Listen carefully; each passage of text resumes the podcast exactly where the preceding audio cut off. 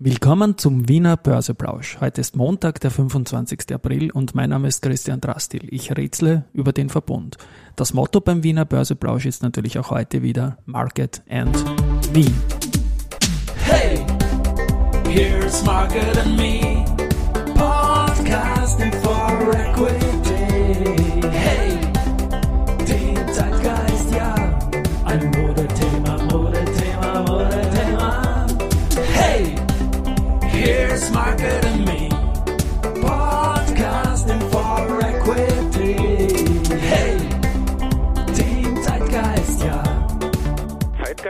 Es ist doch durchaus ein Modethema. Ja. Ja, Börse als Modethema.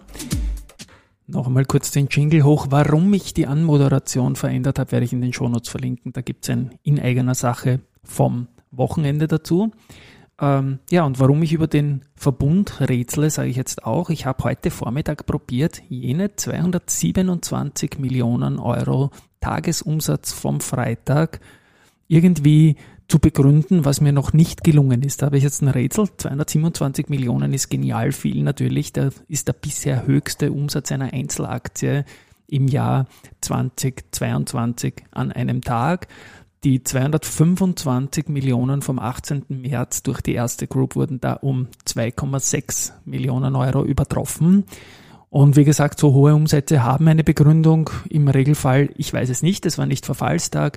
Ich tippe wieder auf so eine Indexumstellung oder eine ETF-Reallokation, wie wir es im Vorjahr gesehen haben.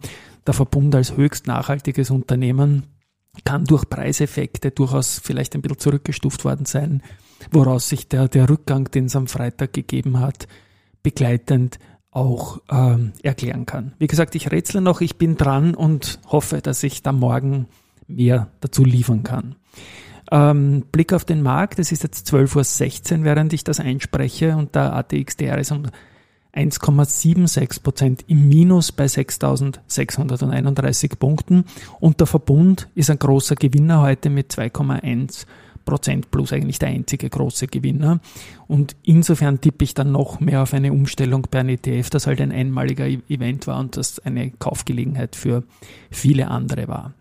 Der 25.04. ist auch ein ganz bedeutender Tag, für mich auch subjektiv, weil heute vor 17 Jahren ist die Raiffeisen International an die Börse gegangen.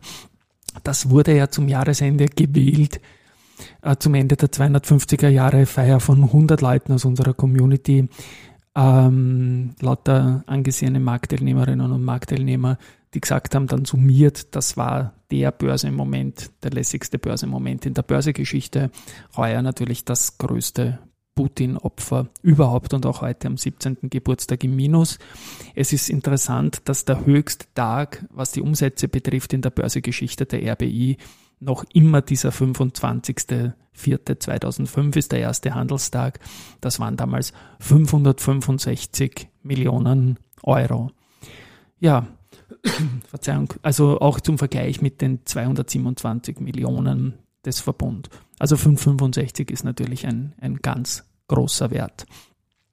Weiters, ich habe erwähnt, wir haben 1,7% Minus im ATXDR. Das ist natürlich auch ein Faktor für das Aktienturnier, wo jetzt Montag, Dienstag und Mittwoch das Semifinale gespielt wird. Es ist so, dass die Semifinalpaarungen jetzt Do und Co. gegen Pira Mobility und S-Immo gegen Flughafen Wien lauten.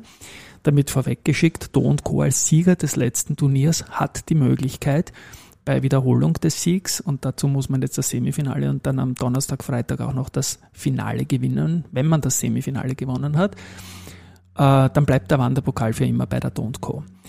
Es ist natürlich so, dass nach einer Woche mit einem zweistelligen Plus auch mal eine Korrektur kommen kann. Und momentan sind alle vier Werte, die im Semifinale sind, besser als der ATXDR heute. Aber schauen wir es uns kurz an. Ähm, Do Co. gegen Pira Mobility steht momentan minus 1,01% zu plus 0,06% und S-Immo zu Flughafen Wien steht minus 0,66 zu minus 0,64, also ganz, ganz, ganz ausgeglichen. Zur S-Immo muss man sagen, das ist natürlich mit, äh, die stabilisierteste Aktie momentan, weil da natürlich ein Angebot auch im Raum steht, auch eine Indikation genannt wird. Und die S-Immo hat in den ersten drei Runden quasi die gesamte Finanzspitze bis auf die Unica rausgeschmissen aus dem Turnier. in Runde 3 die VIG besiegt, in Runde 2 die erste Gruppe und in der Runde 1 die RBI. Ja, das ist das. Ähm, zu den News. Da ist heute von Valneva ein kleiner Rückschlag gemeldet worden. Und zwar gibt es in der EU noch immer keine Zulassung. Der Überprüfungsprozess zum äh, Covid-19-Impfstoffkandidaten, wo es ja zum Beispiel UK schon was Positives gibt, ist weiter in Überprüfung. Und das Update ist so, dass da noch weitere Fragen kommt und eine bedingte Genehmigung braucht noch äh, Antworten. Jetzt ist die, die, die Valneva zwar guter Dinge, dass noch im Q2 die Zulassung kommen kann, aber Thomas Lingelbach, der CEO, sagt dann, wir sind enttäuscht, dass die EMA unsere Einreichungen bisher nicht als ausreichend angesehen hat. Und ich glaube, diese Tonalität mit der Enttäuschung führt jetzt dazu, dass 14,8 Prozent Minus sind.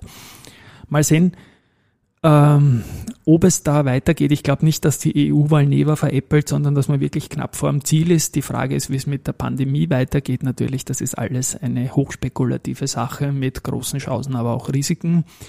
Mir gefällt äh, die Valneva beim aktuellen Niveau wieder. Risikohinweis pur. Weiters ist heute auch noch gekommen ein und zwar diesmal aus den Niederlanden ein Auftrag zur Modernisierung der Nasspartien der Spezialpapiermaschinen PM1 und PM3. Das ist noch für 22 das Finish erwartet und ja, das Werk produziert 70.000 Tonnen Papier pro Jahr. Und die Grossotec hat kleine Nicht-Überraschung, weil wie erwartet weitere S&D-Aktien zugekauft, nämlich 5000 Stück, dann wieder 13.000 Stück und so weiter und so fort. Da steht jetzt dann die Hauptversammlung an, wo auch die Namensänderung in Contron AG beschlossen werden soll. Also da tut sich in Summe sehr viel. Weiters verlinken werde ich auch noch, dass mein Abspann, äh, den ich da täglich spiele mit dem Träumer. Da gibt es jetzt eine neue Version davon und es wird dann noch eine neuere Version geben. Die gibt es auch in diesem Podcast als Song. Äh, werde ich auch verlinken und abschließend spiele ich es nochmal an. Wir hören uns morgen. Tschüss, Baba und Servus.